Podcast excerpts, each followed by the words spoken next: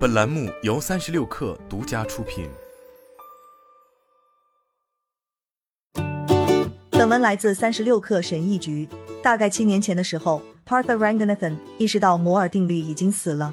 对于这位谷歌工程副总裁来说，这是一个相当大的问题。他本来指望芯片性能每十八个月就翻一番，而不会增加成本。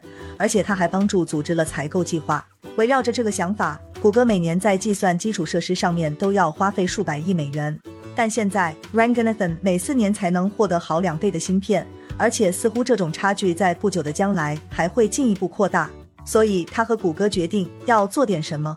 这家公司已经投入数亿美元来设计自己的人工智能定制芯片，也就是所谓的张量处理单元。谷歌现在已经推出了超过四代的 TPU，这项技术令这家公司在人工智能方面的努力领先于竞争对手。但在谷歌开发 TPU 时，该公司发现人工智能并不是唯一可以改进的计算类型。当 Ranganathan 和其他工程师开始退后一步，研究自己的数据中心计算最密集的应用时，他们很快就清楚他们接下来应该处理什么。视频，Ranganathan 说：“我的出发点是，我们要研究的下一个杀手级应用是什么。然后我们看了一下现状，我们发现转码占了我们计算周期的很大一部分。YouTube 是迄今为止谷歌视频相关计算最大的消费者。”但它用来获取、转换和播放平台的数十亿视频的那种芯片，并不是特别擅长转码这件事。转换这一块任务显得特别棘手，需要强大的芯片才能有效完成。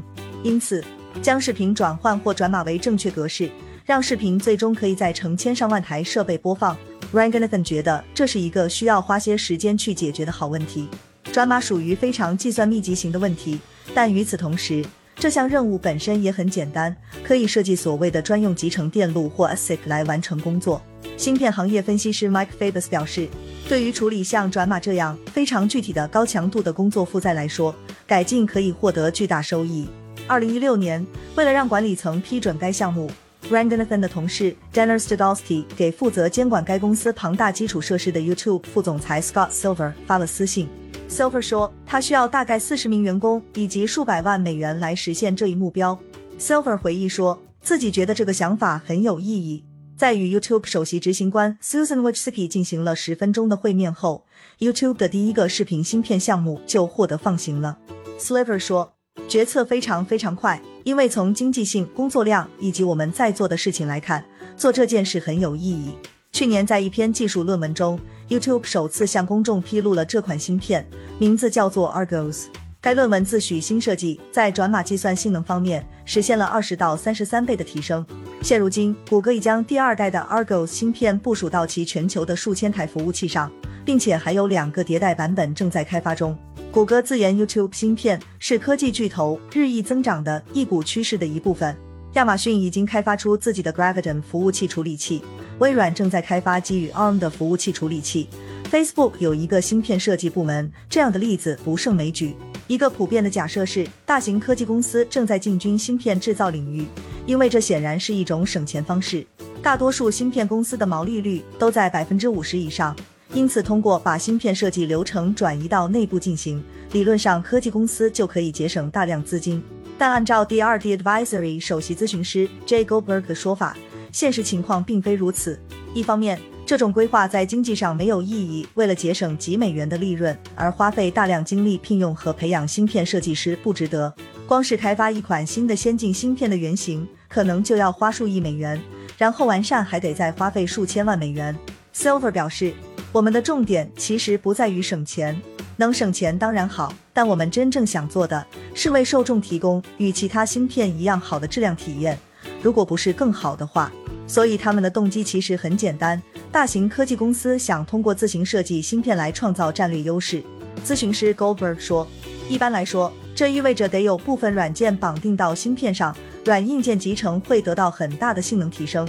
最早，同时也是最著名的例子之一，就是谷歌的 TPU。谷歌之所以要研发 TPU，是为了处理数据中心那些人工智能任务。Goldberg 表示，对于某些工作负载而言，TPU 可将必须设立的数据中心数量减少百分之五十。按照一个节点十亿美元的价格计算，可以省很多钱。在节省数据中心建设资金的同时，TPU 还让 Google Cloud 有了微软 Azure 以及 AWS 当时所没有的东西。但定制芯片设计背后还有另一个动机，这个动机可以追溯到过去二十年芯片行业的重大整合上。大概二十年前，有数十家公司要为制造大型科技公司想要的芯片而打得头破血流。激烈的竞争使得有许多竞争设计可供选择。如今，大多数芯片类别都只剩下一两家大型芯片制造商可供挑选，数据中心处理器的选项尤其有限。这意味着云巨头无法获得他们想要的定制芯片，相反，他们只能使用英特尔和英伟达等公司制造的通用处理器。这些处理器还不错，但相对比较同质化。Goldberg 说。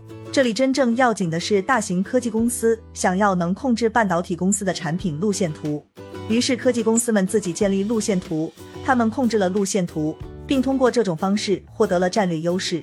YouTube 把 Argos 芯片叫做视频编码单元或 VCU，它的主要工作是将每分钟上传到网站的五百小时的视频转换为各种屏幕格式和压缩格式，让用户再从智能手机到电视再到笔记本电脑的众多设备上。观看 YouTube 内容，有时候这意味着每个视频有多达十五种派生。尽管这款芯片的目的很简单，而且 Ranganathan 和工程师团队也很清楚自己希望它能完成什么，但发明出一块硅片并不是一件小事。光是 YouTube 的运营规模就带来了巨大挑战，这迫使团队需要全面思考芯片如何设计，从芯片本身开始，一直到芯片所连接的电路板该如何布置，乃至于数据中心机架的设计。还有如何配置每个集群等问题都需要考虑。Ranganathan 说：“如果做出了东西但没有使用的话，这算真正的落地吗？你可以造出惊人的硬件，但如果你造出来的东西我们的软件同事没法用，那有什么用？要想让芯片能用，你还得考虑编译、工具调试和部署等等问题。对 Ranganathan 来说，开发硬件只是任务的一部分，这是冰山一角。”他说。深入研究如何将 Argos 芯片集成到公司的数据中心，并以 YouTube 的规模去运行这些芯片，需要软件和硬件工程师之间的密切合作。因此，Argos 是一款由软件定义的硬件。这意味着研发芯片的工程师可以用所谓的高级综合技术来加快迭代设计的速度。谷歌开发了自己版本的高级综合软件 Tafel，用来帮助制造 TPU 以及 Argos 处理器。Ranganathan 说，在设计 Argos 的时候。我们大力推动采用这种以软件为中心来设计硬件的做法。这里真正要紧的是要能控制半导体公司的产品路线图。Ranganathan 还引用了另一个硬软件紧密合作的例子，那就是工程师如何解决在现场出现故障的 VCU 单元以及一个叫做黑洞的问题，也就是在部署芯片失败后浪费资源的情况。他们的团队基本上是想出了一种检测故障和重新引导流量的方法。Argos 芯片的第一个版本只是想做一件事，把 YouTube 要转码的现有视频工作负载用更便宜的方式去完成，省下来的钱可以让 YouTube 把更多视频转码成更出色的视频编码格式，也就是使用的像素数量要少很多，但图像质量仍保持一致。文件变小但画质不变可以带来巨大好处，存储和服务成本会更低，运营商会使用更少的带宽，而消费者加载视频的速度会更快。Silver 说。我们真正想做到的事情是这个：将所有上传到 YouTube 的视频转码为尽可能多的格式，并获得最佳体验。这个问题很棘手，但这款芯片解决了很大一部分问题。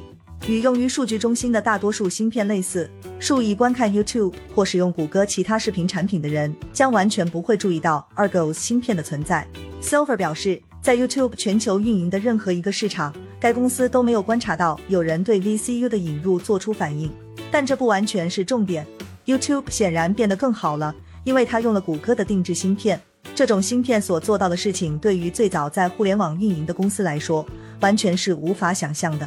尽管如此，谷歌只开发出一代可以与英伟达、AMD 或英特尔制造的芯片竞争的 VCU 是不够的。